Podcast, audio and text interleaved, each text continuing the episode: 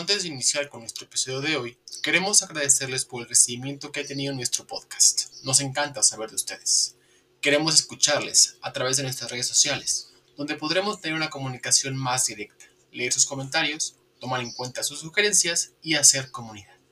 Les recuerdo que en Instagram y Facebook aparecemos como arroba un de historia y en Twitter como arroba ataque de historia.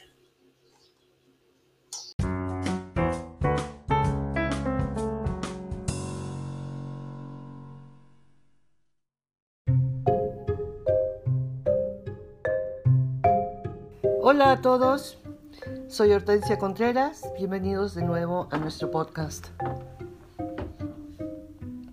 En esta ocasión hemos elegido a una artista que tuvo mm, varias facetas, escritora, pintora, escultora, diseñadora.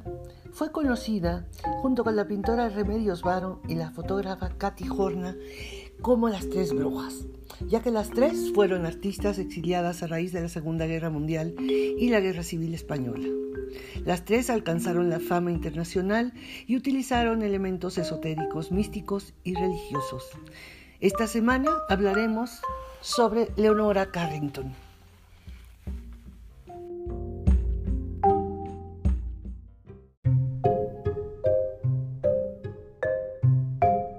Leonora, inglesa de nacimiento, pasó por azares del destino de Inglaterra a España de España a Francia, de Francia a Estados Unidos y de allí a México. Pero a pesar de este periplo, lo más interesante de esta mujer fue su intensa vida intelectual, amorosa y política. Nacida en 1917 en Lancashire, en Inglaterra, era hija de un rico industrial textil que le intentó controlar duramente durante su infancia y su primera juventud, mientras que su madre, irlandesa, imprimió en su espíritu infantil toda la magia de la tradición celta, habitada por druidas, hadas, animales fantásticos. Leonora, una gran surrealista, fascina por su vida eh, tormentosa y una obra absolutamente personal e inconfundible. En su momento, Compañeros del movimiento la calificaron como la novia del viento. A sus 20 años, en 1937, se produjo un hecho em, capital en su vida. Una amiga le presentó a, Max Ernst. El flechazo fue mutuo y así inició una de las más intensas y breves historias de amor del siglo XX.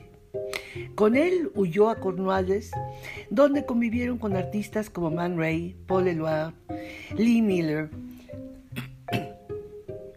Y de 1937 a 1938 es su mejor obra, Autorretrato, en la que la vemos vestida de amazona, con un caballo blanco, real, que se escapa, metáfora de todas sus huidas, y una hiena hembra, imagen de la noche y del instinto animal.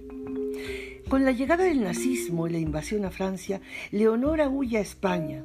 Para entonces ya tenía alucinaciones, delirios y manías persecutorias. Allí fue recluida en una clínica para enfermos mentales. Finalmente pudo escapar y llegar a Lisboa, donde se asiló en la Embajada de México y conoció a un diplomático mexicano amigo de Picasso, Renato Leduc, con quien se casaría para huir de los alemanes y de su familia. Su viaje a la locura lo relató ella misma y fue publicado en Nueva York en 1945. La crónica constituye una obra maestra de la literatura sobre la enajenación mental. En México, ella se vinculó con el grupo surrealista compuesto por Benjamín Peret, Remedios Varo, Luis Buñuel, Katy y José Horna, Wolfgang Palen y Alice Sahón. Sí, de Remedios Varo se convirtió en amiga inseparable.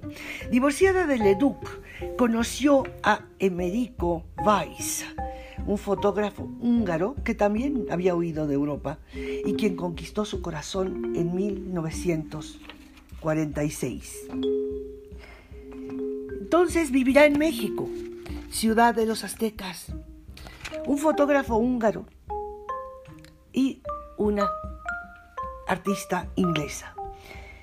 Mas nunca renunciará a cabalgar en su caballo tártaro para recorrer los mundos lejanos y ocultos del universo. Nunca dejará de platicar con los animales y tendrá o tiene un perro blanco que le recordará al hombre de las nieves o tal vez lo tuvo cuando era niña en aquella casa inmensa que parecía un castillo medieval. Leonora detesta a los misóginos. Alienta a los jóvenes a luchar por la libertad. Eh, les aconseja que busquen preservar la naturaleza, que ahí están todas las formas, los colores, el aire y la vida. Decía que no hay nada nuevo bajo el sol.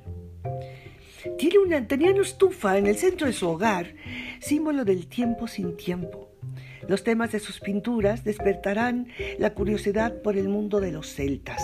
Son sus ancestros.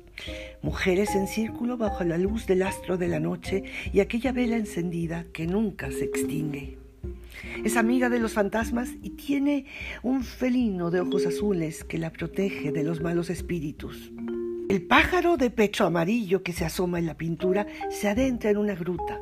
Ella continúa acostada de cara a la luna. Está rodeada de árboles, de bosques, de magia, una bugambilia. Admira la monarquía inglesa y deambula en dos sentidos, como su escritura, de un lado, de otro, aquí y allá, en mundos paralelos, ocultos. Ella es un caballo blanco, alado, es madre y también escultora. Recita rimas inglesas, sonetos de Shakespeare y estrofas completas del libro de Alicia de Lewis Carroll. Posee la sabiduría de las plantas y combina guisos para cicatrizar heridas. Los personajes de sus pinturas honran su pasado. Muchos años vive y vivirá Leonora, compartiendo la vida de los otros. Hace lo que a ella le corresponde y fuma mirando en el pasado el paso del diario vivir. Cada acto es el eco del otro que en el pasado ocurrió, sin principio visible o fiel presagio de otros que en el futuro lo repetirán, hasta el vértigo. No hay nada que no esté perdido entre infatigables espejos la influencia de los astros rige nuestra suerte y decide el carácter que nos acompaña.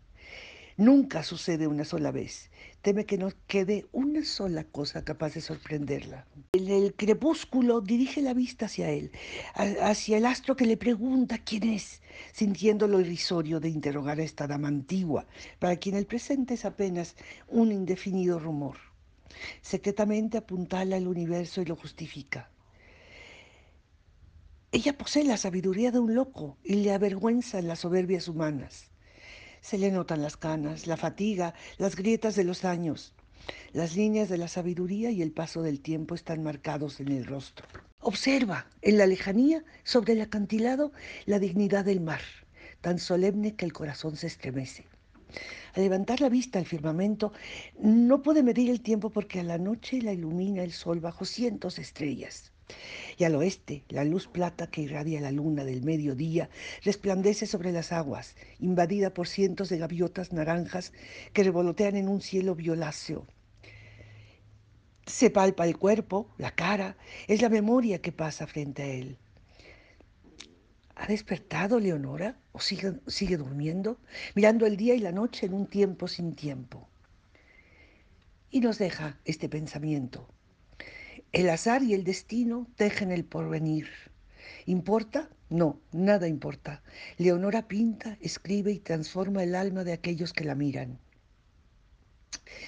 Hay un caballete y un lienzo en el centro, un cuaderno con hojas en blanco, una vida que pasa. El resto es silencio. Recuerden amigos que pues analizamos y vemos más a profundidad a Leonora y a otras artistas del siglo XX en nuestro curso Mujeres destacadas en el arte mexicano del siglo XX. Esperamos todos sus comentarios en nuestras redes sociales.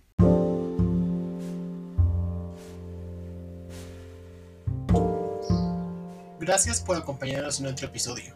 Les esperamos la semana que entra en Un Ataque de Historia, el podcast. Recuerden seguirnos en redes sociales y esperamos todos sus comentarios.